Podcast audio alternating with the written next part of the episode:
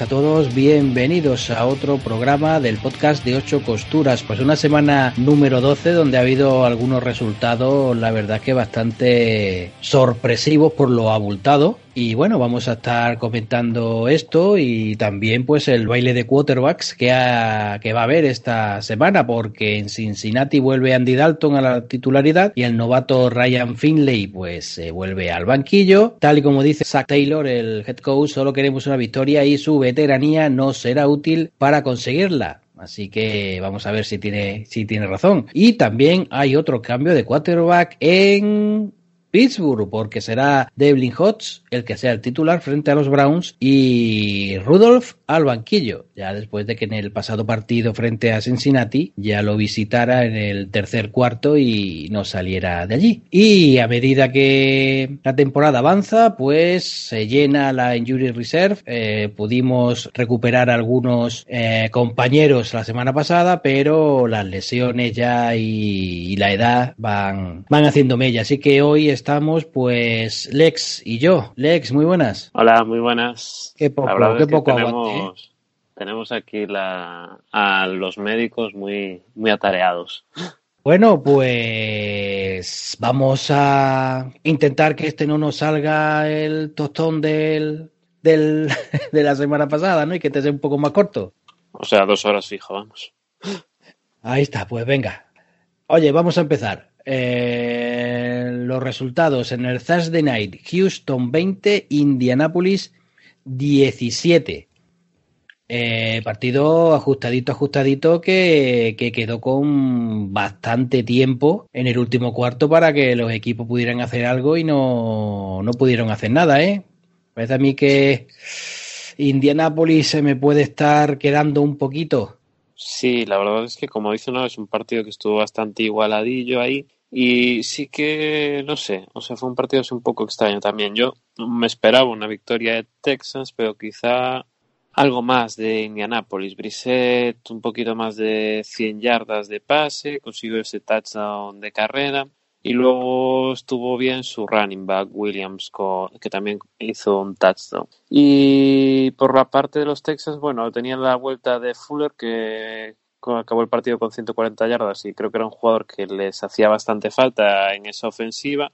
Y Sean Watson un poco un partido similar a los que hemos visto últimamente y yo, bueno, quedándome con alguien de los Texans es Hopkins. La verdad es que vimos los dos touchdowns y alguna recepción que, vamos, pura fantasía, ¿no? El siguiente partido que nos toca es, son los partidos del domingo y empezamos con el de Filadelfia 9, Seattle 17. Bueno, pues un partido que, bueno, Russell Wilson tampoco estuvo muy, eh, muy allá, que hace un 50% de pases, 13 de 25, lo interceptaron una vez y tal, pero que, vaya, la Seahawk dominó bastante bien el partido, llegando al último cuarto con un 17 a 3, que, bueno, no pudieron levantar los, los Eagles. Sí, como comentas, o sea, los hijos tienen una cosa, que mm, llevan ganado muchos partidos, pero todos así, no sé, sin destacar o... Remontando alguno. Sí, un poco broncos, ¿no? Yo diría. Así partidos por momentos bastante, bastante broncos y como en esta semana yo creo que se caracterizan también por la presión de su defensa. Realmente Wentz, pues este año lo estamos viendo que la mayoría de las veces está muy vendido. Acabó con tres sacks el partido, dos intercepciones y tuvo que lanzar 45 intentos de pase, pero me parece demasiado. Y teniendo en cuenta también el cuerpo de receptores que tenía, que al final que más usó fue Earth y con razón, pues es un partido bastante malo para Filadelfia y que podía tener una buena oportunidad esta semana para llevarse la victoria y demostrar que pueden hacer algo de cara a los playoffs, pero la verdad es que no tienen muy buena pinta. Todo lo contrario que, que los hijos, que son un equipo muy serio y la verdad es que pueden darle un susto a cualquiera en la postemporada, yo creo. Pues sí, bueno, destacar también que Arcega hizo pues 43 yardas de, con dos recepciones. Bueno, por lo menos sí, este partido se le ha visto más. Sí, detrás de Zaker. Y oye, bueno, vamos a ver si se va afianzando un poquito y le dan más confianza. Sí, habrá que ver también si recuperan a alguien los Eagles, porque eso ya aparece en nuestro podcast. La Injury Reserve de wide receivers de los Eagles la para un equipo entero. Sí, sí, vaya, nos vamos a hermanar a este paso. Bueno, siguiente partido, Washington 19, Detroit 16. Bueno, pues una de las, se puede decir, eh, sorpresas, ¿no? Porque Washington es el segundo partido que me ganan los pobres y los, Lions eh, están echando mucho en falta a Stafford, ¿eh? porque parece ser que con Driscoll no, no consiguen nada. Además lo interceptaron tres veces. Sí, o sea, Driscoll la verdad es que fueron eso, tres interceptaciones y además acabó o sea, recibiendo seis sacks. O sea, es verdad que no tuvo un buen partido, pero tampoco tenía nadie que le ayudase, yo creo, demasiado juego aéreo muy poquilla cosa de, Detroit. Eh, Bo Scarborough en el juego de carrera, pues sí, estuvo bien, pero o sea, se veía un equipo con bastante poca, pocas ideas, yo creo. Y decimos otras veces ahí que los Lions, que siempre estaban ahí en el partido, que intentaban tal, pero es que al final no ganan uno. Lleva un año... lleva, llevan, llevan enlazado algunas, algunas derrotas consecutivas que... Pero bueno. que no, no tiene buena pinta. Y Washington, pues oye, eh, Haskins un partido normalillo, tres sacks, pero así tampoco nada nada especial. Por tierra tampoco tuvieron un gran partido. Y, no, al final se lo un poquito, pero... Sí, o sea, bueno, al final el eh, touchdown llegó por equipos especiales para ellos y les bastó para ganar el partido. Yo creo que sin, sin fuegos artificiales, digamos, ¿no? Sí, sí, sí. La verdad que gracias al, al field goal que hicieron faltando muy poco tiempo, que pudieron eh, conseguir los, los de Washington y bueno, pues ya está, al, siguiente, a la siguiente oportunidad, o sea, el balón que ya, que ya dispusieron de los de Detroit, pues lo interceptaron y, y bueno, pues oye, una victoria que tal y como iban, pues bueno, oye, pues sienta muy bien porque claro, no te quedas, hombre, no te quedas tan mal, te quedas con de momento con dos con dos victorias que parece poco, y ya, ¿no? Y ya se empataron con los Giants que tuvieron ahí su momento bueno y también están con un 2-9 ahora. Uh, pues fíjate. Bueno, pues vamos a un partido que la verdad que tuvo muy poquita historia, eso sí, gafado como como mandan los cánones de este podcast. Eh, New York Jets 34, Oakland 3. Pues poco que decir, solo eso mismo, que era decir, hay que ver lo bien que lo está haciendo Chucky, hay que ver los Oakland Raiders, que fíjate tú, ala, no lo diga mucho, no lo diga mucho. Creo que podríamos hacer una sección para que, nos mandasen a los equipos que quieren que hagamos si juegas contra un equipo y quieres que ese equipo juegue mal, dínoslo y, lo arreglamos rápidamente. Exactamente, pero esta derrota, esta derrota es más dolorosa, a lo mejor. Dolorosas, ¿no? De lo sí, porque que te podías colocar con un 7 a 4. Cuidadito que y se han colocado con un 6-5 que vamos a ver si eso le sirve o no. Tenía la oportunidad de igualarse a Kansas y era su, su momento para, o sea, quizás para dar ese salto. Y la cosa no, o sea, no sé, es que fue un partido que, vale, empiezan ganando como siempre con un field goal, un 3-0, pero es que no vuelvan a anotar.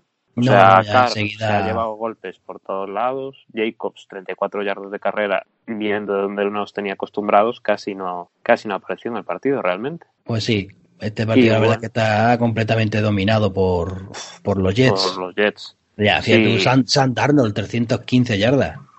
Sí, una de las cosas que me llamó la atención, o sea, viendo el partido sí que era verdad que veías que Darrow parecía que lanzaba a todo el mundo, pero luego estuve viendo los datos y que tiene ocho receptores con más de 100 yardas y seis o con más de 10 yardas cada uno y seis receptores con más de 20 yardas, que demuestra un poco que, o sea, tenía muchas posibilidades para, para pasar y eso creo que también es en buena medida culpa o en consecuencia de la defensa de, de Oakland que yo creo que no, ha estado. No apareció. No, no, apareció.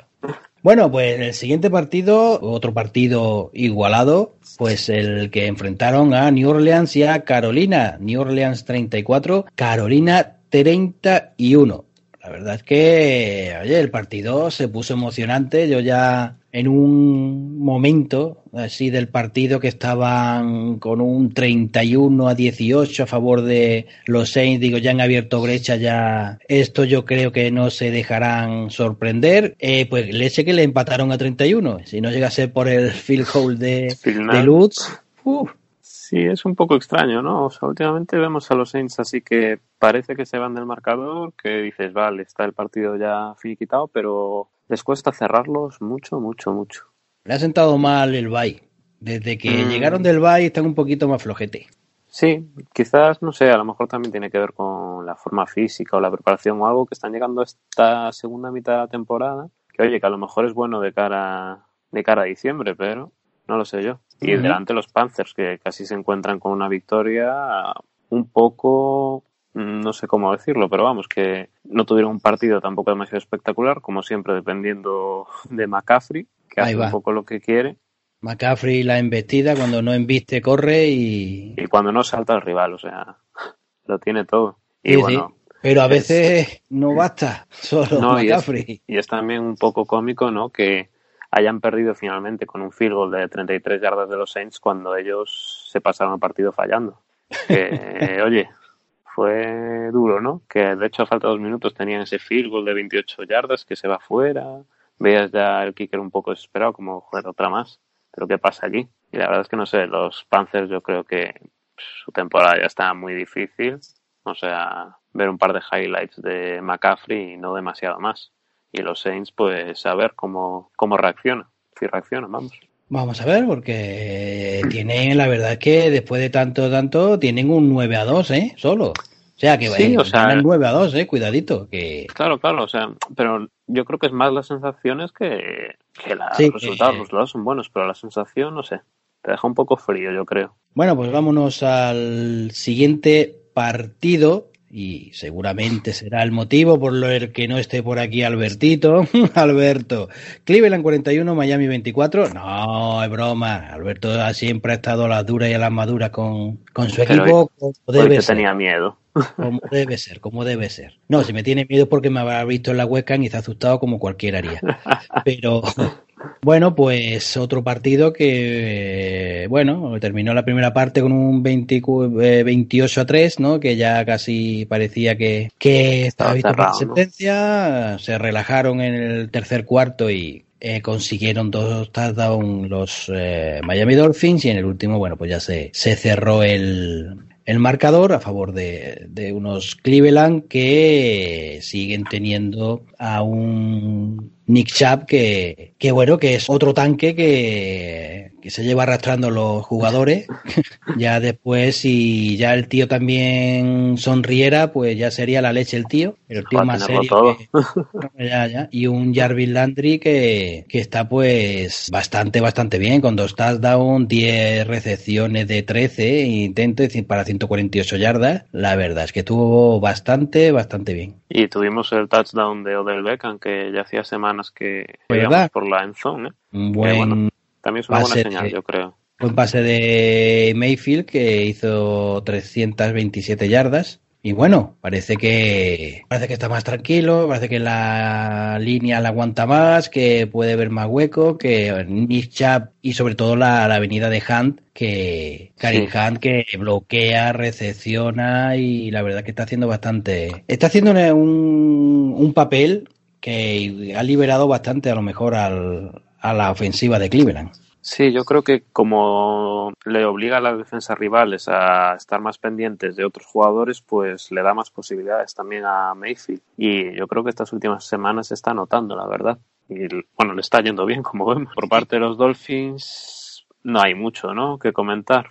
Magic que volvió a liderar el equipo en yardas de carrera, haciendo un touchdown. Y o sea, no sé, no dice. Pero, pero liderar, pero, pero bien, ¿eh? Es decir, que es que el segundo que eh, de carrera hizo 20 y él hizo 45, que lo ha doblado, ¿eh? Más del doble. O sea que... Oye, que hizo un touchdown también de carrera, o sea, no sé. Hay por momentos que parece que está muy solo ahí. O sea, yo creo que realmente se lo pasa bien, aún así, aún con este, con este trabajo que le dan, pero bueno, te da pena también por momentos verlo. Que no lo protege nunca, yo creo.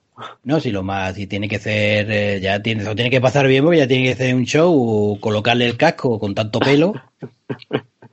y bueno, esto ya pues es envidia, cocina, ya de que uno ya va teniendo poco pelo y, y, se mete con Fit Magic. Y se mete con, con, el gran Fit Magic. Bueno, pues Cleveland lleva tres victorias consecutivas y bueno, vamos a ver qué tal, qué tal se da la siguiente jornada. Bueno, otro partido con, con Miga. Cincinnati 10, Pittsburgh 16. Cincinnati a lo suyo, básicamente, como llevamos diciendo, que, que, son muchos los partidos que se quedan ahí, pero ahí a puntito. Sí, son junto a los Lions, ¿no? Los equipos del Casi, estos aún consiguiendo menos que los Lions, está claro. Pero no sé, yo es un partido también con muchas penalizaciones, o sea, muchos parones, la verdad. Y Joe Mixon sí, últimamente ya estado algo mejor, 79 yardas, pero no sé, poco o sea, siguen teniendo la misma sensación que nos están dando toda la temporada, yo creo. Bueno, por lo menos a mi parecer, no sé qué, qué opinas. Sí, fíjate que tuvieron que cambiar al, al quarterback de Pittsburgh y poner a Devlin Hodge, que hizo 5 de 11, 118 yardas y un touchdown. Y bueno, pues al parecer le ha servido para, para quedarse, para quedarse en, la, en la titularidad. Sí, la verdad es que, o sea, parece que le dio como otra frescura quizás a la ofensiva, aunque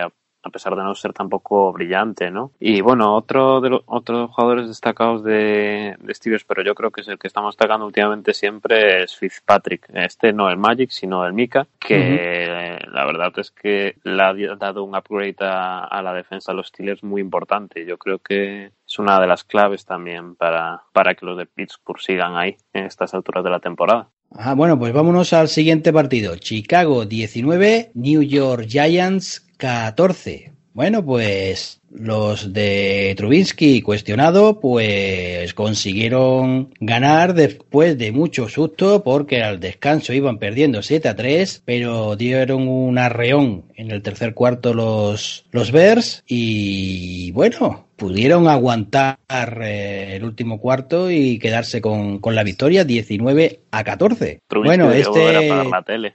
Eso, eso te iba a decir, eso te iba a decir, que Trubisky al parecer quitó otra vez la tele, ¿no? Porque hizo 278 yardas, eso sí, lo interceptaron dos veces. Y 25-41, Uf, un, son mucho, el ¿eh? rating era, creo que es 69 el QB. Que, oye, sí, muchas yardas y tal, pero el partido yo creo que sigue su línea este año. Bueno, consiguió el touchdown este de carrera, pero no sé, Turbinsky a mí me genera muchas dudas. Es verdad que Chicago se ha llevado a la victoria otra vez, ha sumado una nueva victoria, pero sin demostrar tampoco mucho. Quizás no esperaba algo más de los Giants, ¿no? Eh, Jones no ha estado mal, el quarterback, con dos pases de touchdown, 150 yardas, pero tampoco es que lanzase mucho. Pero sí es verdad que la defensa de Chicago, que es su punto fuerte, yo creo, supo parar bastante bien a Barkley, que acabó con 59 yardas y no Pero tuvo de oportunidades de, hacer daño. 17 carreras, ¿eh? De 17 Claro, carreras. sí, sí, que lo pararon rápido, digamos, o sea, no, no dejaban penetrar y, y eso creo que es una de las claves para que Chicago consiga llevarse otra victoria a su casillero, que están siendo complicadas. Bueno, pues nos vamos ahora a Buffalo, porque los Bills derrotaron 20 a 3 a Denver Broncos. Otro resultado, bueno, no tan abultado, ¿no? Pero la verdad es que dominaron bien el, cada uno de los cuartos y Denver pues no, no pudo hacer nada, la verdad, es que no... Sí, o sea, yo que sé, Buffalo últimamente sí que es verdad que estaba haciendo partidos mejores, aunque también Dolphins y tal, pues eran rivales de menor entidad. Y los Broncos, pues Lindsay 57 yardas, pero como hablábamos antes de Barkley también, en este caso tuvo 13 acarreos, que, o sea, son bastantes, pero es que el Pero juego de pase no el funcionó. juego de pase horripilante, vaya, un un Brandon Allen Sí. 10 de 25. que Uf. no. O sea, además, es, el que más yardas de pase hizo fue Sutton con 27. Con Es 27. decir, no, no, no funcionaba. Y cuando tu quarterback acaba con 82 yardas de pase el encuentro y ves que el juego de carrera pues tampoco demostró, o sea, que tiene mejores números, pero vamos, que tampoco es que te hicieses 200 o 300 yardas de carrera, mucho Sí, menos. Y en el otro lado, pues ellos salen también con un partido, yo creo que va ganando un poco de precisión, ¿no? O sea, cerca de las 200 yardas, los dos touchdowns, y luego Singleton, que últimamente está muy bien, con más de 100 yardas, y Frank Gore, que ya es un amado veterano, ¿no? Tenemos a Beasley, de antiguo de los Dallas, que siempre es un seguro. Si reciben lo- los pases, con un Sí, es un, un touchdown, más irregular 76 quizá esta yardas. temporada, ¿no? Sí, es normal, Pero- también Sí, va llegando una edad. Bueno, pues vámonos a siguiente partido. Atlanta 22, Tampa Bay 35. Bueno, pues Atlanta que llevaba un- una rachita muy buena, pues esta vez sucumbió ante los chicos de Jamie Winston. que esta vez consiguió más touchdown que interceptaciones. ¡Uh, uh, uh! Fue su, su día grande, vamos. Lo debe estar celebrando hoy. bueno, mira que, mira que empezó más o menos bien el primer cuarto, ganando Atlanta 17, pero ya después no pudo aguantar el ritmo en los siguientes cuartos. Sí, además, o sea, Winston empezó en su línea, ¿no? Con la interceptación. Como, es que si no, no Como le gusta, ¿no? Fijo que, eh, que Miguel hablaría mejor de Winston que nosotros, ¿no? Sí, seguro, vaya, seguro, Miguel, seguro. No, pues como decías, ¿no? Que los Falcons últimamente sí estaban dejando buena, buenos partidos, así, no sé, dando una buena imagen, pero no sé qué ha pasado en este encuentro. Es verdad que en el segundo cuarto un poco desaparecieron del partido y, al final les ha costado la derrota. Matt Ryan es verdad que tuvo que lanzar mucho en este encuentro, acabó con una intercepción, ningún pase de touchdown, un juego de carrera casi inexistente, la verdad. Un equipo que, que no, no, se puede decir que aprovechara mucho la carrera, ¿eh? Sí, es que parece que no, que no lo intentaban, pero bueno, luego ves los intentos y dices, oye, algo más podían haber hecho, porque dos yardas de media, pues se queda un poco corto, ¿no? Sí, un poquito, sí, un poquito. Para, para tener solo cuatro down es poquito, sí. Si hubiera, si hubiera 15 downs, pues a lo, a lo mejor podría bastar, pero. Sí. Y luego en Buccaneers, pues Godwin a lo suyo. 184 yardas, dos touchdowns y un partido de estos. Un poco de lo suyo, ¿no? De estar en todos lados y coger balones de todos modos, vamos. Sí, sí, la verdad que le está saliendo bien. Sí, y luego tiene a Mike Evans siempre acompañando, pero no es verdad que en este partido también tienen menos yardas de recepción ellos, pero es que se llevó mucho juego Godwin, yo creo. Sí, era, se le veía que era el, el más seguro y allí iban los balones, fíjate, siete recepciones y de ocho intentos, ¿eh? que falló solo una. Sí, está muy, muy bien. Bueno, vámonos al siguiente partido de esta jornada, que fue otro partido que, bueno, tampoco tuvo mucha historia. Tennessee Titans 42, Jacksonville 20. La magia de Minchu se perdió y Fouls no ha sido capaz de recuperarla. Fíjate que se pusieron los Titans con un 35 a 3 que ya era en un en el tercer cuarto que ya era para decir bueno esto ya pues poco poco mal que no hay pero vaya todo apareció en el tercer cuarto porque la primera parte fue un 7 a 3 que estaba como se suele decir dejando las espadas en todo lo alto. Eh, pero el tercer cuarto, la reanudación, estarían todavía tomándose el acuario en el vestuario los Jaguars que no, que los pillaron por banda los Titans y, ala, cachondeo. Estaban, ocupados los pobres. Y lo que me sorprende también es que los Jaguars últimamente están, yo creo que eh, usando demasiado, yo creo, el juego aéreo porque es que no le está dando mucho resultado. Es verdad que en carrera, pues que solo jugó Fournette en el encuentro, 24 carreros, que también parece una barbaridad para 100 yardas. Para, para 97 yardas, exacto. Sí, sí, o sea, son cuatro de media, pero es que, o sea, no sé cómo puede llegar al final del encuentro. Bueno, se ven el resultado. Bueno, espérate, porque luego, aparte de las 24 carreras, después cogió nueve, balones y hizo 62 yardas. Fue el que acompañó a Westbrook y a Conley. Sí, y es que no sé, o sea, yo creo que puedes jugarte más opciones o lo veo con dificultades a este Jaguars, o sea, esperaba, no sé, que diesen una mejor imagen, sobre todo algunos encuentros ahí que tuvimos en el primer tercio de temporada que tenían una pinta bastante mejor, la verdad. Fíjate que antes dijiste también lo del número de pases, Nick Foles, que casi llega a 50, ¿eh? que lanzó 48, ¿eh? Es que por eso me sorprende que, yo qué sé, llega de la lesión, todo, no sé. Los dos encuentros que ha jugado han sido así, de cuarenta y tantos intentos. Y se ve que no funciona. Y fíjate, y fíjate Tanegil que con 18 intentos y 14 completos eh, hizo casi las mismas yardas que él, ¿eh? sí, te da un poco Curioso. a entender cómo ha sido el encuentro. Y bueno, y Tanegil consiguió dos pases de touchdown y el amigo Foles cero sí, tenía a J. Brown, ¿no? A J. Brown con 135 y después la, eh, la otra tanqueta, como es Derrick Henry, este que coge el balón, se pone recto, empieza a correr, pa, pa, pa, pa, y para. Yo creo que tanqueta se le queda corto, ¿eh? Yo creo que es tanque directamente. No, sí, sí. Porque, joder, o sea, esto es lo típico, que el cornerback está delante y o desaparece o lo hace desaparecer. Es un bestia. Ahí está, y porque las gradas son de hormigón, si no capaz de atravesarla también, seguir corriendo. Sí, oye, no sé, pero o sea, Tannehill creo que ha revivado un poco a estos Titans, que al final están con un 6-5 y oye, ni tan sí, fíjate, para lo tanta, que venía. ¿eh?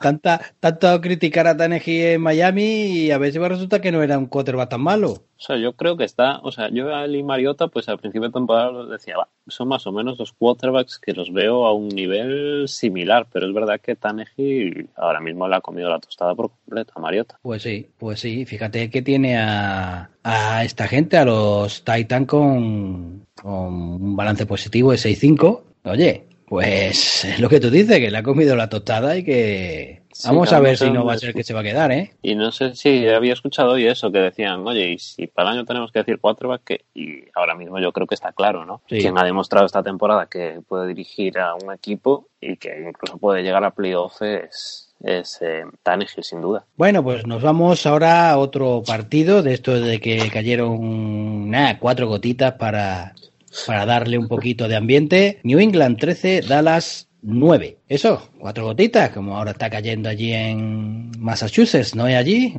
Que a mí en Galicia también me ha caído hoy más de cuatro gotitas, ¿eh? Todo de decirlo. Casi ya, pero que no, tan frío.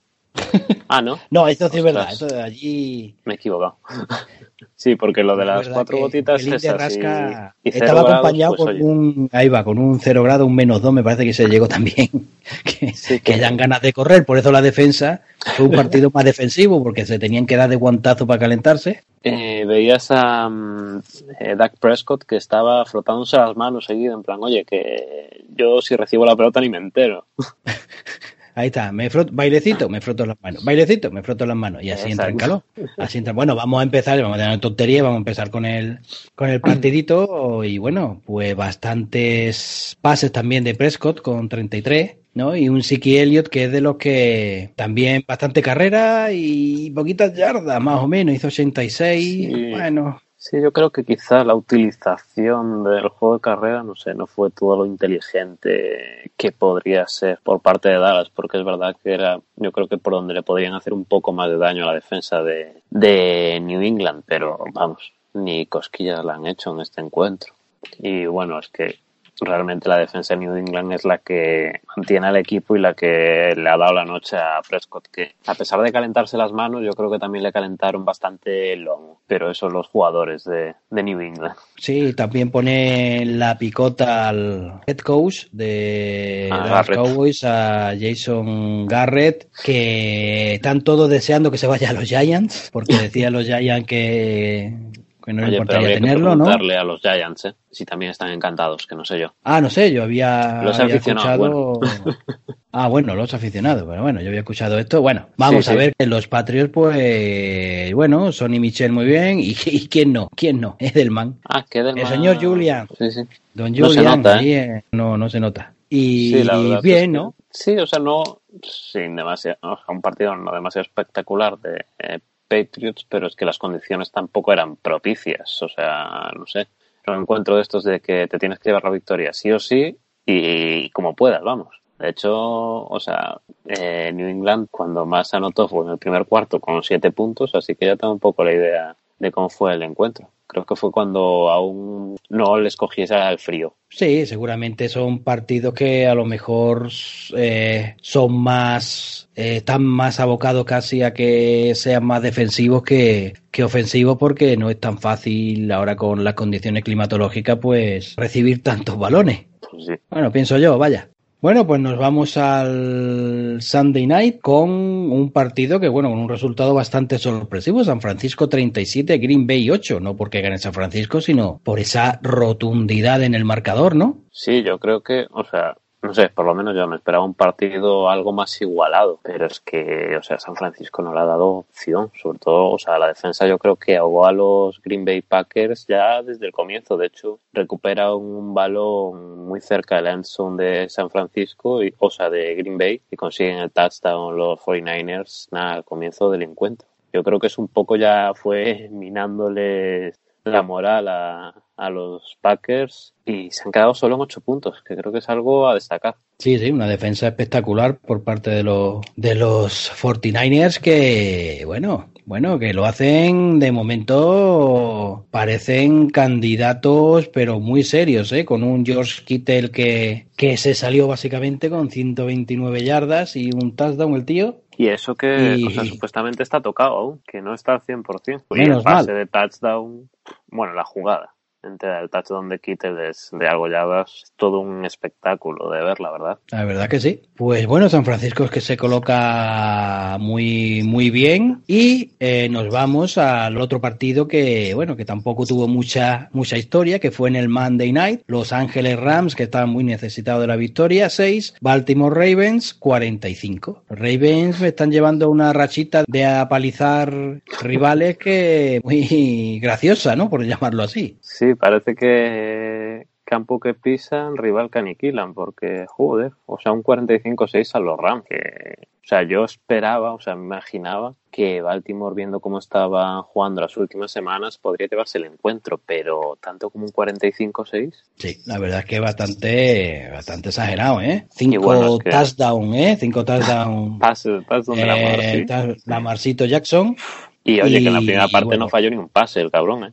Sí, bueno, la primera parte con un 28-6 ya dice para qué vamos a jugar, ¿no? Pero la segunda, pero bueno, la verdad es que los Ravens que se están viendo muy potentes y vamos a ver si, si alguien es capaz de pararlo, porque nada más y nada menos que juegan contra San Francisco la, la siguiente semana, la semana que viene. O sea que vamos a ver aquí un duelo de titanes, a ver quién, quién es el que se lleva el gato al agua. Pues sí, la verdad es que un encuentro muy interesante, ¿no? Y viendo cómo está tanto el juego de carrera como todas las opciones que tienen a Plicol en los Ravens, pues se antoja bastante interesante ver ese duelo. Y otras cosas curiosas, bueno, que Marcus Peters tuvo así sus más y sus menos con los jugadores de los Rams, ¿no?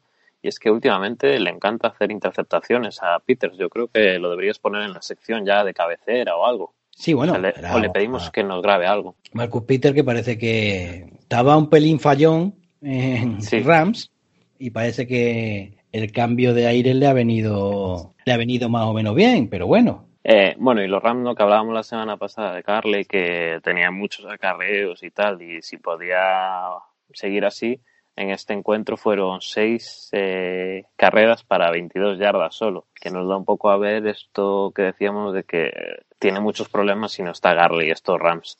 Es verdad que por el juego aéreo pues tampoco tuvieron su mejor día con Woods cerca de las 100 yardas como su mejor jugador, pero no pinta nada bien este año para los Rams y su ofensiva la verdad es que está dejando demasiado que desear, yo creo. Sí, están ya colocados con un 6-5 y hay muchísimos equipos que están cerquita de ellos. Vamos a ver si no pierden al final la oportunidad de entrar en playoffs. Bueno, y hasta aquí, pues, eh, la sección dedicada a los partidos de, de, esta semana. Vamos entonces ahora con la, con la clasificación, Lex. Sí, Bien, pues si vamos con la conferencia americana, en la FC este tenemos a los New England Patriots que siguen liderándola con 10 victorias y una derrota, seguidos de los Buffalo Bills, que tras esta victoria se colocan con un 8 a 3 en su casillero. En tercer lugar están los Jets, que están con, un, con 4 victorias y 7 derrotas, y por último los Dolphins, con 2 victorias y 9 derrotas hasta el momento. Por su parte, en la FC Norte tenemos a los Ravens dominándola con 9 victorias y 2 derrotas. En segundo lugar están los Steelers con 6 victorias y 5 derrotas y muy cerca de ellos los Browns con 5 victorias y 6 derrotas hasta el momento. Cerrando esta, esta división y la liga, por así decirlo, están los Cincinnati Bengals que hasta el momento no conocen la victoria y llevan 11 derrotas. En la FC Sur el primer puesto es para los Houston Texans con 7 victorias y 4 derrotas, pero seguido muy de cerca de los Indianapolis Colts que tienen seis victorias y cinco derrotas, al igual que los Tennessee Titans, que ocupan la tercera posición. Por último tenemos a los Jaguars con cuatro victorias y siete derrotas hasta el momento. Por último, en la FC Oeste tenemos a los Kansas City Chiefs, que la dominan con siete victorias y cuatro derrotas, y en segundo lugar están los Oakland Raiders, con seis victorias y cinco derrotas. La tercera posición es para los Chargers, con cuatro victorias y siete derrotas, y en último lugar tenemos a los Denver Broncos, que ahora se sitúan con tres victorias y ocho derrotas. Por su parte, en la Conferencia Nacional tenemos en la NFC este a los Dallas Cowboys, que se encuentran en primera posición con seis victorias y cinco derrotas, seguidos de los Philadelphia Eagles con cinco victorias y seis derrotas. En tercer y cuarto lugar están los New York Giants y los Washington Redskins con dos victorias y nueve derrotas cada uno. En la NFC Norte, los Green Bay Packers son los que están en primera posición en este momento con ocho victorias y tres derrotas, al igual que los Minnesota Vikings. Por su parte, los Chicago Bears ocupan la tercera posición con cinco victorias y seis derrotas y la división la cierran los Detroit Lions con tres victorias, siete derrotas y un empate. En la NFC Sur son los New Orleans Saints los que están en primera posición con nueve victorias y dos derrotas, seguidos a bastante distancia de los Carolina Panthers, que ahora mismo tienen cinco victorias y seis derrotas. El tercer puesto es para los Tampa Bay Buccaneers con cuatro victorias y siete derrotas y cerrando la clasificación a pesar de las buenas semanas que han tenido, los Atlanta Falcons, que tras la última derrota se colocan con tres victorias y ocho derrotas. Por último, en la NFC Oeste tenemos al otro gran dominador de la liga, que son los San Francisco 49ers, con 10 victorias y una derrota. A los que siguen los Seattle Seahawks, que así un poco a la callada, ¿no? Se colocan con 9 victorias y dos derrotas en su casillero. En tercer lugar, tras la última derrota contra los Ravens, tenemos a Los Angeles Rams con 6 victorias y 5 derrotas. Y en última posición se encuentran los Arizona Cardinals, con 3 victorias, 7 derrotas y un empate. Bueno, pues vamos a pasar ahora a ver pues cómo quedarían, cómo estarían los playoffs ahora mismo con el playoff picture que del que son tan aficionados los americanos. Bueno, pues vamos a ver que ya estarían clasificados por la AFC, pues los New England Patriots eh, con 10 con 10 victorias y una derrota y los Baltimore Ravens. En la wildcard pues estarían ahora mismo los Pittsburgh Steelers, Houston Texans, Buffalo Bills y Kansas City Chiefs. Pero que no se duerman en los laureles porque eh, ahí a la caza, ahí quietecitos, mirando a ver si alguno falla, pues están los Riders con 6-5, los Colts también con 6-5, fíjate que, que, dijimos esa derrota que ha tenido los Riders, ahí cómo la han complicado, y también con 6-5 pues están los Titans y ya con 5-6 Browns, 4-7 Jaguars, decir que aquí todavía de momento hay bastante posibilidades, aunque las matemáticas digan que sí, pero bueno, la verdad es que a veces se ve que es más complicado, ¿eh? Que algunos equipos puedan, puedan tirar para arriba. En la NFC, pues los 49ers, obviamente, y los New Orleans Saints estarían ya clasificados. Y en la ronda de wildcard, los Vikings, los Packers, Seahawks y Cowboys. Y ahí a la espera también están los Rams con balance positivo de 6-5. Ya después, pues bueno, Chicago Bears y Philadelphia Eagles y los Panthers con 5-6 están también ahí a la espera. Los Tampa Bay Buccaneers con 4-7, pero eh, bueno, ya sería más complicado que le pudieran dar caza a estos, a estos equipos. Vamos a ver, de todas formas, queda mucha liga, aunque queden ya poquitas jornadas, ¿no? Pero bueno, todavía hay liga que dan 5 cinco jornadas y bueno, vamos a ver, vamos a ver qué es lo que se produce porque esto puede cambiar mucho. Bueno, pues ahora vamos a ver qué, cuáles son los partidos que tenemos la, la semana esta que entra, que tenemos aquí el Día de Acción de Gracias el jueves y nos vamos a hinchar de fútbol. Sí, la verdad es que el jueves, aprovechando que es Acción de Gracias y que es una festividad bastante importante en América, vamos a poder tener tres partidos y de hecho alguno de ellos a una hora muy buena. Para empezar tenemos a los Chicago Bears contra los Detroit Lions a las seis y media, hora peninsular de la tarde. Y a las diez y media jugarán los Buffalo Bills contra los Dallas Cowboys. Un poco aquí podremos ver si Dallas reacciona tras la derrota contra New England y poder calibrar un poco cómo están los Bills actualmente. Ya en la madrugada del jueves al viernes a las dos y veinte de la mañana tenemos a los New Orleans Saints contra los Atlanta Falcons que también va a ser un partido interesante ver cómo llegan los Falcons tras su última derrota. Y ya para la jornada del domingo, en el horario típico de primera ronda de las 7 de la tarde, tenemos a los Cleveland Browns, que se enfrentarán a los Pittsburgh Steelers. No sé cómo ves este partido, Enrique. Nada, me ya me han quitado a Rudolfito, ya la emoción se me ha ido. Eh, no, bueno, vamos a ver, vamos a ver, un partido muy importante para los dos, pero muy importante. uno con 5-6 y el otro con 6-5 y Vamos a ver si empatan a récord o si los tiros se distancian. Pues sí. El siguiente encuentro que tenemos se enfrentará a los Green Bay Packers contra los New York Giants. Habrá que ver si han conseguido reaccionar los Packers tras la derrota dolorosa de esta última jornada. Y también tendremos un Philadelphia Eagles contra eh, Miami Dolphins, con los Eagles obligados, yo creo, a, a ganar ya para poder seguir aspirando a llegar a la postemporada. También a las 7 de la tarde tenemos un Tampa Bay Buccaneers contra Jacksonville Jaguars, un encuentro que enfrenta a dos equipos con el mismo récord, con un 4-7 en su casillero. Y también tenemos un Tennessee Titans Indianapolis Colts, que también, en este caso, enfrentados conjuntos que tienen un 6 a 5 en su casillero, con mismo récord. Partidos así bastante igualadillos para esta primera hora del domingo. Y cuidado que algunos jugándose, como ya hemos comentado, que están muy igualados en cuanto a resultados y que cualquier resultado positivo, pues ya ves, hace que puedas por fin despegarte de, tus perseguidores y, y, poder luchar por lo menos por llegar a la ronda de Wildcard. Sí, que son estos encuentros que no es solo que ganes, sino que le metas una derrota en el casillero a tu oponente, que es muy importante en estos encuentros. Ya, estamos en esta jornada, ya, ya empezamos con este tipo de partido. Sí, también a las 7 de la tarde tenemos el New York Jets contra Cincinnati Bengals, que bueno, a priori parece un partido bastante sencillo para los Jets, pero veremos si no llega la primera victoria de los Bengals con la vuelta de Andy Dalton.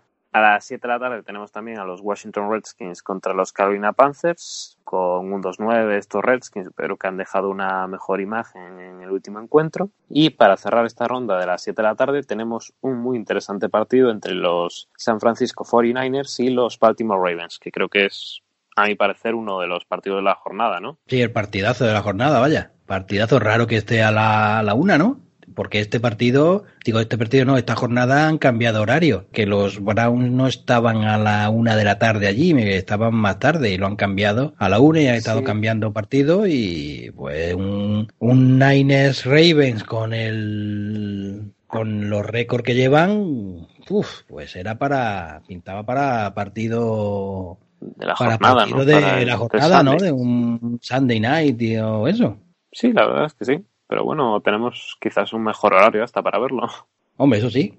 Pues en el horario de las 10 y 5 tenemos un enfrentamiento entre Los Ángeles Rams y los Arizona Cardinals que habrá que ver cómo, cómo llegan los de Arizona y, si pueden hacerle frente a estos, a estos Rams que, como hemos visto, esta última jornada no ha sido su mejor día. Ya a las 10 y 25 tenemos un enfrentamiento entre los Chargers y los Denver Broncos, que tendremos que calibrar un poco cómo llegan los Chargers a esta jornada y, y qué puede ser para ellos este final de temporada. Y a esa misma hora, a las 10 y 25, también tenemos un enfrentamiento muy interesante entre los Oakland Riders con un récord de 6-5 y los Kansas City Chiefs, que en este momento tienen un 7-4. Yo creo que un partido también que si Oakland no juega como esta última semana, puede darle algún que otro susto a los de Kansas. Ya en el Sunday night a las 2 y 20 de la madrugada tenemos el encuentro que enfrentará a los New England Patriots contra los Houston Texans. También un partido que habrá que ver si Texans puede, puede hacerle frente sobre todo a la defensa de Patriots, aunque esto se asemeja bastante complicado. Por último, en el Monday Night está el partido entre Vikings y Seahawks, que también es otro de estos encuentros bastante igualados, que tenemos un 8-3 para Vikings y un 1-2 para Seahawks y que puede ser muy importante de cara a la postemporada. Bueno, pues después del avance de la semana 13 vamos a ver y a comentar los aciertos y los fallos en nuestra quiniela eh, personal unos fallos y unos aciertos que hay que denunciar aquí, hay que denunciarlo aquí como Lex intentó cambiar mis apuestas para que perdiera, que todo hay que decirlo, ¿eh? Oye, que no me fijé bastante que me ¿eh? cambiaron, me cambiaron algunas derrotas. Bueno. Oye, pero te quité esa apuesta por los Colts que hacías que yo ya veía que eso que eso no iba a ningún lado. Ya, ya, pero me pusiste a mí que ganaba Miami, no Cleveland.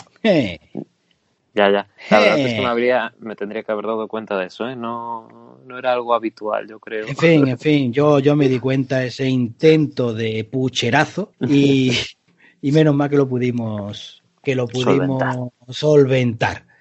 Bueno, venga ya, fuera de tontería. Dime qué tal, cómo fue esta jornada. Bueno, hemos tenido una jornada muy igualada. En este caso tuvimos empatados con 10 aciertos a Fede, Diego y Alberto y los demás nos quedamos ahí bastante cerquilla, ¿no? Eh, diversos resultados con 9 aciertos, 8 aciertos. Y bueno, aquí también tenemos que comentar a nuestro seguidor en Twitter, FH34Mariners, que bueno, nos mandó también sus predicciones y que tuvo nueve aciertos, que a ver, no está mal, no llega al nivel aquí de ocho costuras, sobre todo cuando acertamos dos o tres, pero se ha quedado. hay, que acertar, hay que acertar menos. O sea, para llegar a nuestro nivel hay que acertar mucho menos.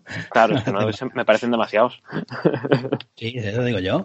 Y en esta semana, por ejemplo, tan solo Coti ha puesto por los Redskins que los demás dijimos, ¿a dónde van estos de Washington? Y mira, se ha salido bien. Y luego, por ejemplo, tan solo yo y Alberto eh, nos decantamos por los 49ers, que como hemos visto nos ha salido bien la apuesta y con una victoria bastante contundente. Y ya de cara a la semana 13, si nos vamos a analizar los principales partidos, en el Thursday Night entre los Saints y los Falcons, parece que hay unanimidad hasta el momento apostando por los Saints. Mal asunto, mal asunto para los Saints, claro.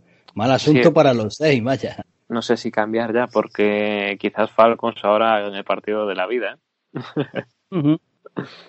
Vamos a ver. Ya, ya en el Sunday Night, el encuentro entre Patriots y Texans, las apuestas también se han decidido claramente por los Patriots. Diría que también malo para los Patriots, pero teniendo a Lord Sith, se le da igual. Yo aquí, o sea, ¿eh? tenía alguna duda más que dice, bueno, Texans a lo mejor, quizás, pero es que la semana pasada aposté por Dallas también y ya ves, creo que no se puede apostar contra Patriots. Claro, claro. Eso es lo que te enseña el primer día de NFL. Ahí está. Primer día de NFL no se, no se va en contra de Patriots. Es decir, no se apuesta en contra de Patriots. Exacto. Ya está, ya, es, algo claro. y en el Monday Night tenemos el interesante Vikings Seahawks, que aquí tanto Coti y Miguel van con Vikings, pero yo creo que ya he mm, convencido ¿eh? a, a, a Enrique de que Cousins no, ¿eh? No, bueno, a mí porque está mi Russell Wilson en el ah. otro, no por otra cosa, vaya. Yo pensé que te habías subido a, a mi club. Si, tú, tú que tienes al otro infilado, hasta tú.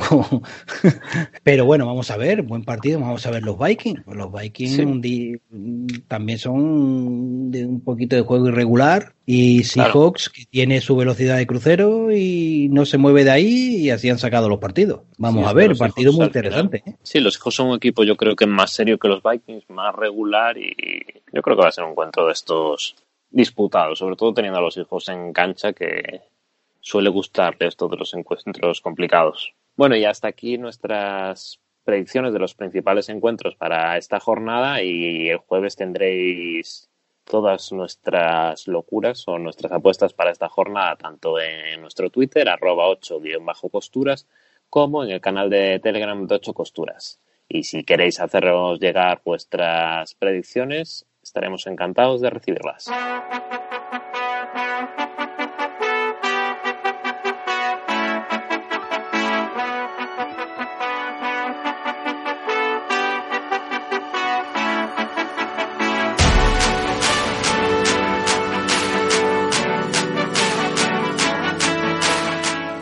Bueno, como viene siendo habitual sonando estas trompetitas, indica que es la sección del fútbol universitario que hoy Diego pues no ha podido estar con nosotros, pero nos ha enviado un audio para, bueno, para conocer qué es lo que ha pasado este fin de semana.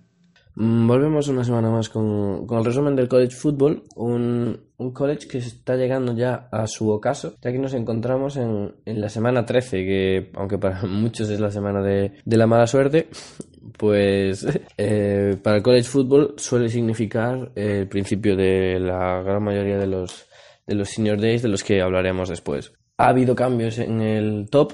Eh, Ohio State, eh, del que hablaremos ahora el partido de la semana que tuvo contra Penn State, eh, se ha metido eh, y ha subido al número uno. LSU, eh, que después de su victoria bastante cómoda de esta semana y de batir un récord de la mm, de, su conferencia, de que es el primer equipo que lanza para 4.000 yardas, corre para 1.000 yardas y tiene 1.000 yardas de recepción en una misma temporada.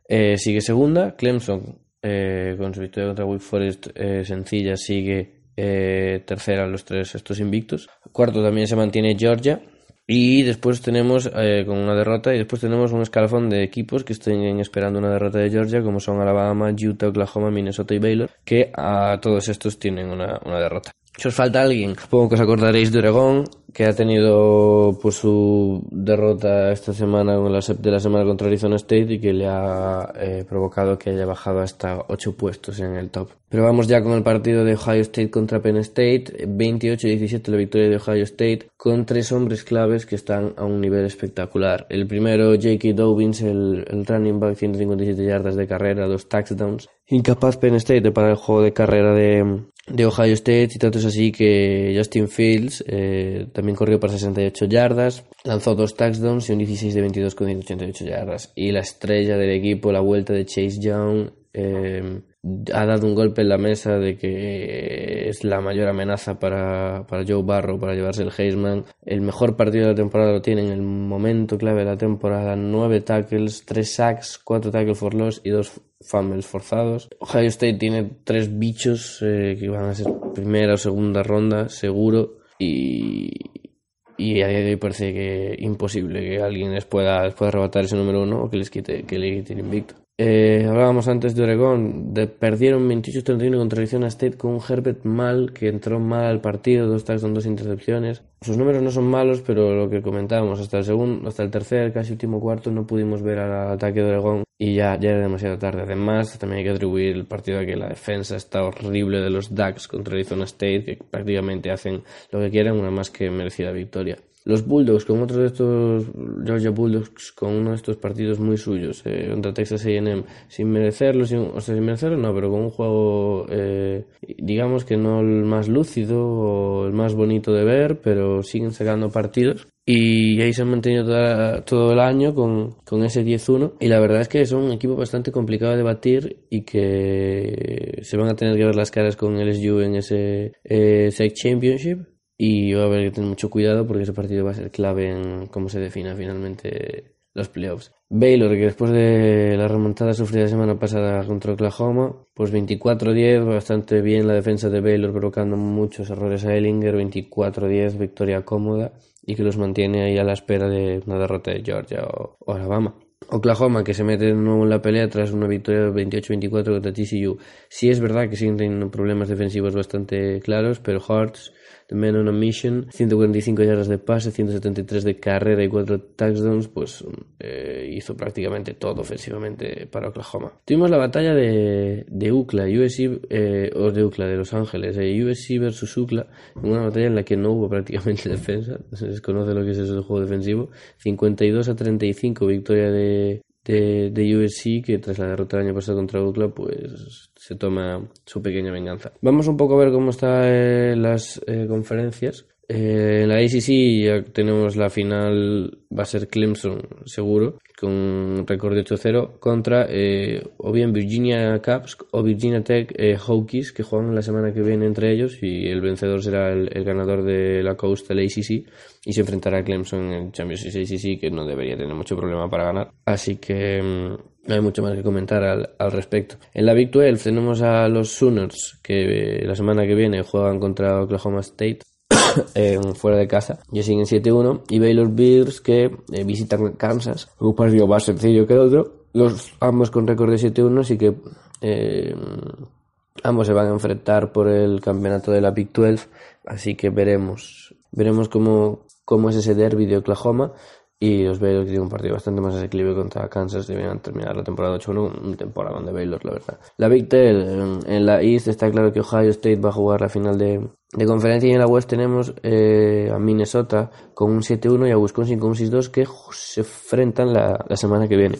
Si Minnesota es capaz de batir a Wisconsin y batir a Ohio State, cosa que es bastante complicada pero que podría pasar, eh, estaríamos hablando seriamente de que Minnesota debería meterse en playoffs. Lo que seguramente pase es que Ohio State acabe invicta y será el número uno, número dos de la nación. Eh, la Pac-12, en la norte tenemos a los Ducks que tras bajar ocho puestos la semana que viene se enfrentan en casa a Ohio State, que presumiblemente y sin presumiblemente también se van a enfrentar a, los Utah Utes en, que juegan la semana que viene en Colorado por el campeonato de la Pac-12. Y pues Utah eh, ahora mismo está rankeado en número 6 solo con una derrota, esperando el fallo de, de, Georgia, si vence a los Ducks y a Colorado, que, que sería incluso lo presumible, estaría metiéndose ahí por la pelea de, de meterse en, en unos eh, hipotéticos playoffs. Y vamos por último a la SEC, que es la que al final es la que va a dictar sentencia sobre el resto, porque tenemos a los eh, Georgia Bulldogs eh, ya confirmado que van a jugar contra el SU por este campeonato de la SEC. Juegan la semana que viene contra GT fuera de casa y LSU contra Texas A&M. Dos partidos bastante asequibles para, para ambos. Y es el campeonato que se van a enfrentar los Bulldogs contra LSU. Si LSU gana, todo sigue más o menos bien y Georgia se debería caer de, de ese número 4 y seguramente entraría Alabama, pero es que Alabama la semana que viene se enfrenta, se enfrenta Bonix y compañía, enfrenta a Auburn en casa y recordemos que con la lesión de Tua Tagovailoa que tiene que jugar eh, Mac Jones, el, quarterback eh, suplente de Alabama. Eh, lo esperado, que LSU venza a Georgia y se mantenga también invicto y habría la disputa de quién meteríamos de número uno, si Ohio State o LSU, seguramente yo creo que terminaría entrando LSU de número uno y Ohio State de número dos. Clemson va a acabar invicto, entonces la van a tener que meter, con lo cual estarían eh, los tres primeros puestos eh, fijos. Y después la derrota de Georgia los, los pone con, con dos derrotas, seguramente los sacaría, si Alabama vence a Auburn yo creo que va a entrar Alabama de número 4. Si por alguna circunstancias Alabama pierde la semana que viene, eh, Utah, Oklahoma, Minnesota y Baylor estarían ahí al acecho. Sí es cierto de que si Alabama, aunque gane Alabama a Auburn, eh, si Utah eh, vence a los Ducks o bien Minnesota vence a Wisconsin y porque claro, Minnesota tiene que jugar contra Ohio State en la Big Ten. Entonces, si Minnesota por X razones venciera a, los, a Wisconsin la semana que viene y Ohio State en la, conferencia de la Big Ten, eh, ahí sí entraríamos en, el tema de que Minnesota debería entrar en playoffs, al igual que si Utah vence a Oregón y Georgia y Alabama pierden los finales de conferencia, eh, Utah también debería dar el salto. Pero también estaría en la pelea eh, los Sooners. Entonces, lo más normal que aunque me la jugué la semana pasada con Penn State y al final pues me tuve que lo más normal, que estas cosas de fútbol siempre te puede sorprender, pero lo más normal es que Ohio State y LSU se pelean por el 1 y el 2, em, dependiendo de, lo que piense el comité. Yo personalmente creo que si LSU vence a los Bulldogs y después de vencer a Alabama debería ser el número uno de la nación, seguido Ohio State, Clemson que va a entrar por porque es, porque está invicto, aunque ha tenido rivales de menor eh, nivel, por decirlo así así, no es así. Y Georgia, que creo que se juega sus playoffs contra el SU y creo que van a perder, con lo cual yo los echa, paría fuera. Y pues ahí estaría la discusión de si metemos a Utah, Oklahoma, Baylor o a, esos tres. Eh, Utah, como decía, vencería a los Ducks, eh, Oklahoma tendría que vencer a Baylor.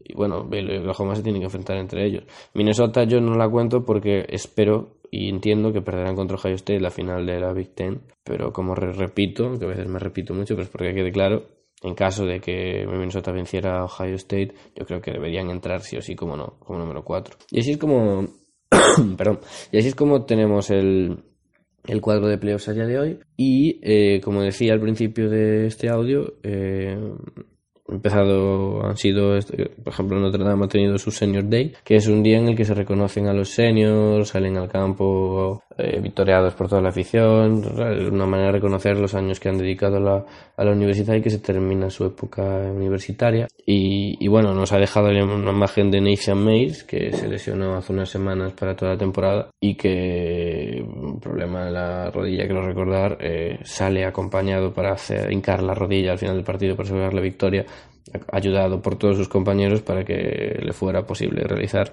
em, su último snap como eh, jugador de college. Y por último, en el partido de Alabama contra Western Carolina, eh, hubo la imagen graciosa de que el quarterback de Western Carolina recibe el balón, pasó el balón, este balón fue tocado por un defensor, él mismo recogió su propio pase y después eh, intentó salir corriendo y perdió el balón, provocando un fumble que recuperó finalmente Alabama. Y con esto cierro mi resumen de la semana de, de college football. Em, ya aquí a las esperas de que llegue el final, queda la última semana y después las semanas de, los campeonatos de, conferencias y con muchas ganas de, que se decida todo, todo ya. Así que un saludo a todos y nos vemos la semana que viene. Bueno, y como viene siendo habitual, después de la sección de fútbol universitario, tenemos pues las tradiciones que viene de la mano de Miguel y hoy vamos a hablar de la Baylor Line.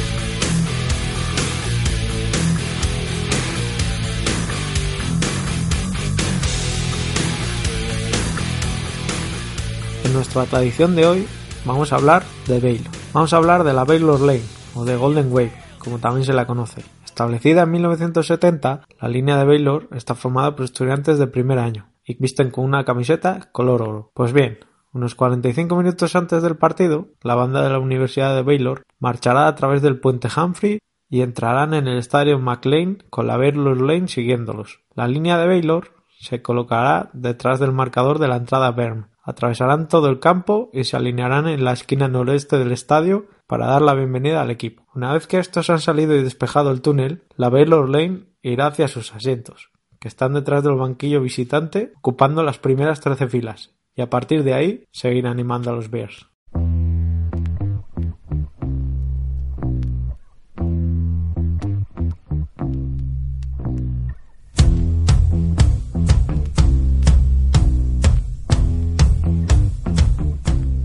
Pues ya suena la sintonía que indica que entramos en la sección de todo lo referente al fútbol nacional. Y hoy ya tenemos una primera noticia, hoy martes, que es cuando grabamos. En el Twitter oficial de los LG OLED Black Demons han anunciado que el quarterback Trenton Jones será su primer fichaje para esta temporada. Trenton ya jugó la temporada pasada con el LG OLED Black Demons y consiguió 41 touchdowns de pase y 12 de carrera y esta temporada vuelve a repetir con el equipo de Las Rozas.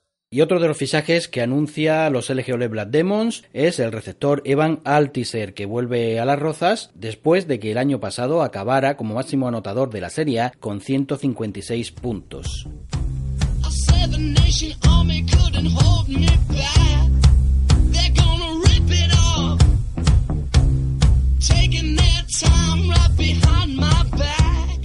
En otro orden de cosas, ya tenemos finalistas para la decimonovena edición de la Copa de España de Fútbol Americano. Por tercera temporada consecutiva se enfrentarán Badalona Drax y LG Black Demons de Las Rozas. Esta final se jugará el fin de semana del 14 al 15 de diciembre y los Drax defenderán la corona que conquistaron el año pasado ante los madrileños y además buscarán su sexto título de Copa que sería el cuarto consecutivo. Por su parte, Black Demons jugarán su cuarta final de Copa, la tercera consecutiva, con el objetivo de levantar por primera vez el trofeo. Y ahora pues vamos a dar paso a las crónicas de las dos semifinales. Hablábamos la semana pasada de las semifinales de, la Copa de, España de, fútbol americano y ya os podemos eh, hacer un, pequeño, unos pequeños resúmenes de, cómo se desarrollaron los partidos, con los resultados, eh, etcétera, etcétera. Así que por mi parte vamos con, el primero. En Badalona, eh, los Drags que derrotaron al Hospitales Pioneers por 34-7. Aunque el resultado, como podéis ver, es bastante abultado, no refleja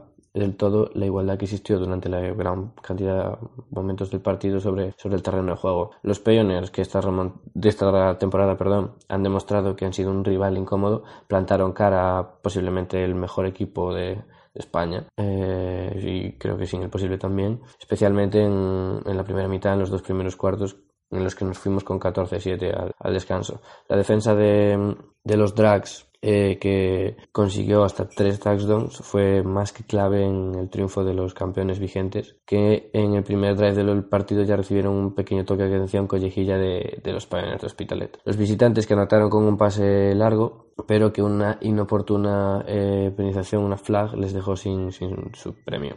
Los Drags, por el contrario, aprovecharon muy bien su primera posición con una recepción de Guillem eh, García que los acercó a la red zone. Y el quarterback Sergi Gonzalo conectó con Edu Morlands para poner el 7-0 en el marcador. Aunque los Pioneers intentaron dar eh, respuesta en su siguiente drive, eh, una intercepción de César Brugnani pues terminó con el segundo touchdown de los Drags, poniendo ya el 14-0 en, el luminoso.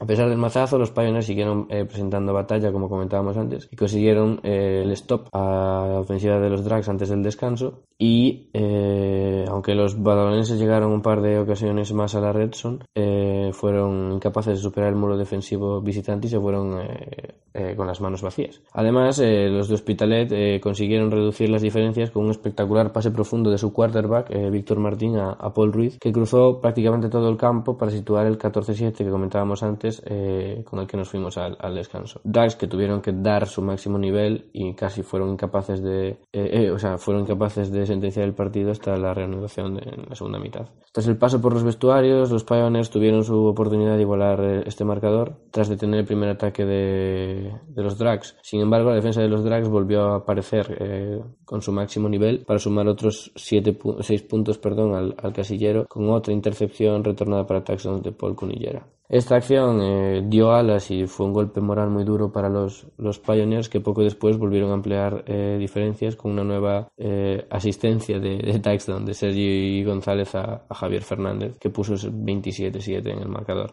los Pioneers siguieron peleando, pero aún así los Drags no se dejaron sorprender por, por los de Hospitalet y la defensa del conjunto de Badalona redondeó el, el partido con otro touchdown tras un fumble recuperado y retornado hasta la endzone por Javi García, que dejó el resultado final en, en 34-7.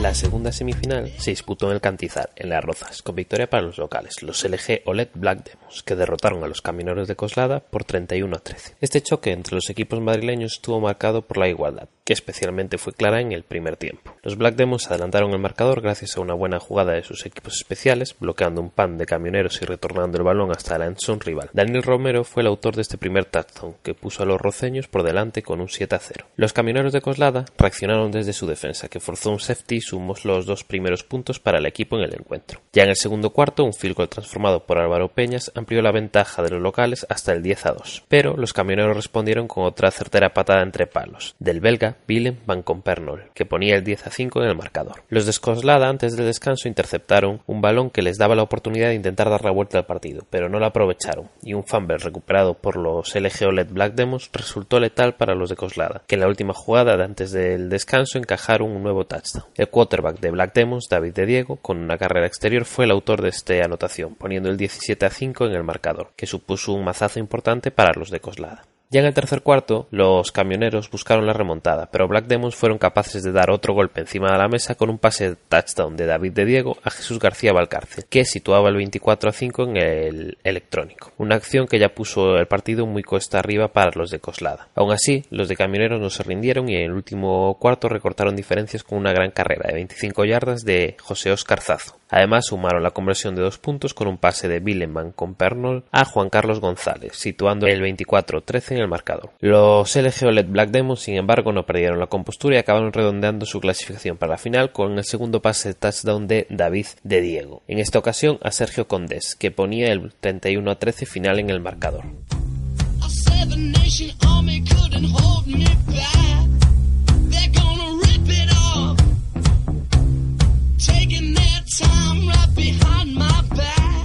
Y pasamos ahora a la Liga Andaluza. Los resultados fueron los siguientes. Mairena Blue Devils 27, el Puerto Seagulls 0, Málaga Corsairs 0, Almería Barbarians 48 y Sevilla Linces 0, Granada Lions 27. Y vamos a pasar a la crónica de este último partido, agradeciendo al equipo granadino el facilitarnos la misma. Y es que eh, comenzaba este partido de Sevilla Linces contra Granada Lions reñido, tal y como se preveía, con Linces atacando con su juego de carrera y Lions encontrando dificultades para pararles. Los Lions también intentaban combinar su juego de carrera y de pase para avanzar en ataque, pero no de anotar. Así transcurría casi todo el primer cuarto hasta que un mal pase del quarterback de Linces era bien interceptado por Sergio Gil y retornado para los seis primeros puntos. El kicker, eh, Alberto Zambrano, convertía el extra point. A partir de esta anotación, los Lions comenzaban a funcionar mejor en ataque y también conseguía cada vez parar con más facilidad a la ofensiva sevillana.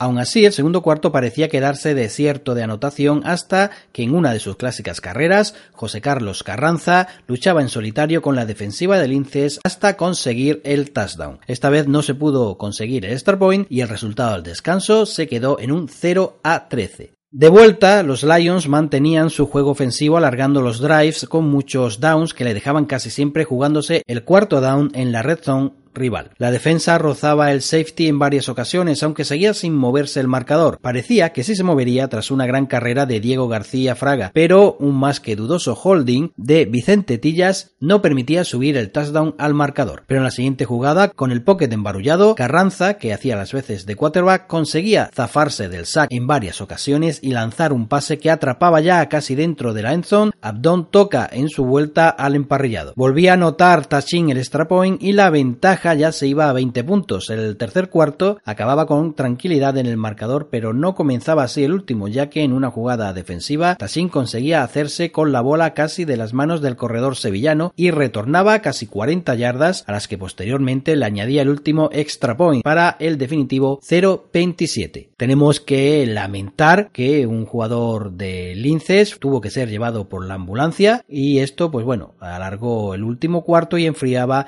el ritmo del partido. Lamentar, pues, desde el equipo granadino que se produjera la lesión de este jugador y de algunos jugadores más del Linces y esperamos que se recuperen lo antes posible. Los Lions ya llevan dos victorias y se quedan en solitario como líder de la liga y ya no volverán a jugar hasta el domingo 22 de diciembre cuando reciban a los Eagles del puerto de Santa María.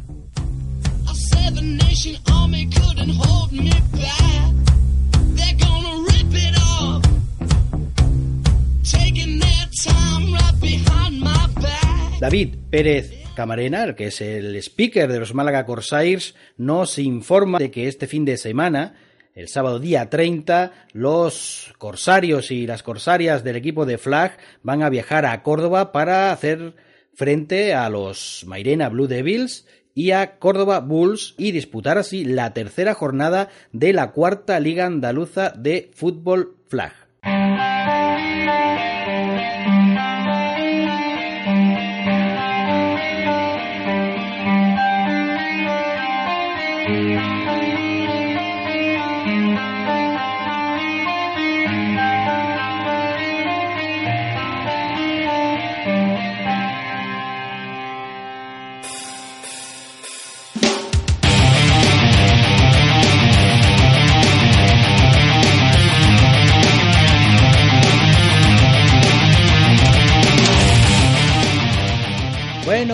Bueno, pues vamos ahora con la sección dedicada a la XFL, que tenemos algunas noticias, una que tampoco son para tanto, pero bueno, lo que ha dado, que ya tenemos los balones oficiales, el ex, hay el loguito aquí con la XFL en grandecito, unas bandas blancas. las ocho costuras de la XFL, ¿no? Sí, ya las tenemos ocho costuras en marcha. Están con los equipos con sus balones, sus, sus nombres en el baloncito y bueno, era una de las cosas que, que había que se ha dado esta semana y oye, vamos un poquito de salseo porque hay una noticia que dio Adam Schefter y es que los Lions han querido fichar al quarterback Josh Johnson pero la XFL ha bloqueado ese fichaje. Así que, bueno, pues va a haber salseíto y temita aquí, ¿no? Sí, parece que ya no quieren que, que, se le escape ninguno, a ver si, si se va a quedar en otro lado jugando. Sí, sí, vamos a ver, vamos a ver, a ver si ahí el pique va a hacer que se hable de, de todo, que es lo que quieren, vaya. O sea, que esto es lo de siempre, que hablen de mí aunque sea mal. ¿no? Sí, Pero exacto. eso es lo que va a querer. Y bueno, oye, que el pasado viernes 24 se celebró este draft suplementario de las distintas franquicias y le hemos dado le hemos dado el cenizo a los cuatro que hablamos porque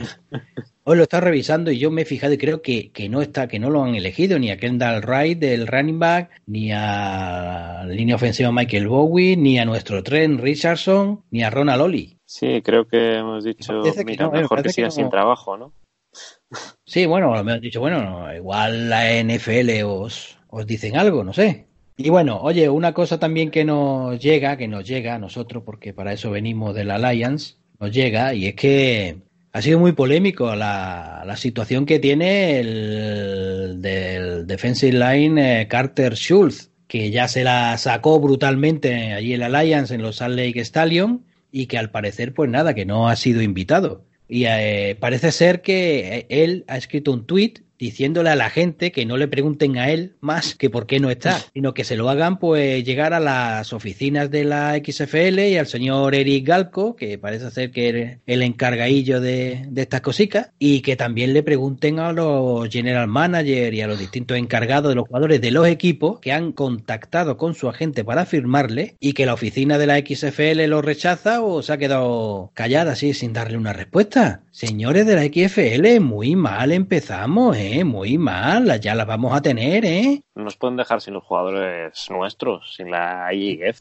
Vamos, los vamos a tener vigilados, señores de la XFL, y a criticar estas cositas tan raras que me están haciendo ustedes, que lo sepan. ¿Y por qué? Porque el cenizo es poderoso en nosotros. Ya nos cargamos una competición. Tened cuidadito. Bien, y después de esta. Ahí va, ahí va. Después de esta amenaza, que seguramente la escucharán, si la escuchan y se descojonarán de la risa, estarán acojonaditos, vaya. Pues, Lex, que hemos terminado por hoy. Sí, tú. parece que sí. Bueno, yo creo Eh. que durará menos que el programa anterior. Quizás. Espero que sí, a ver si ahora esta gente con el rollo del audio se van a tirar Tres horas.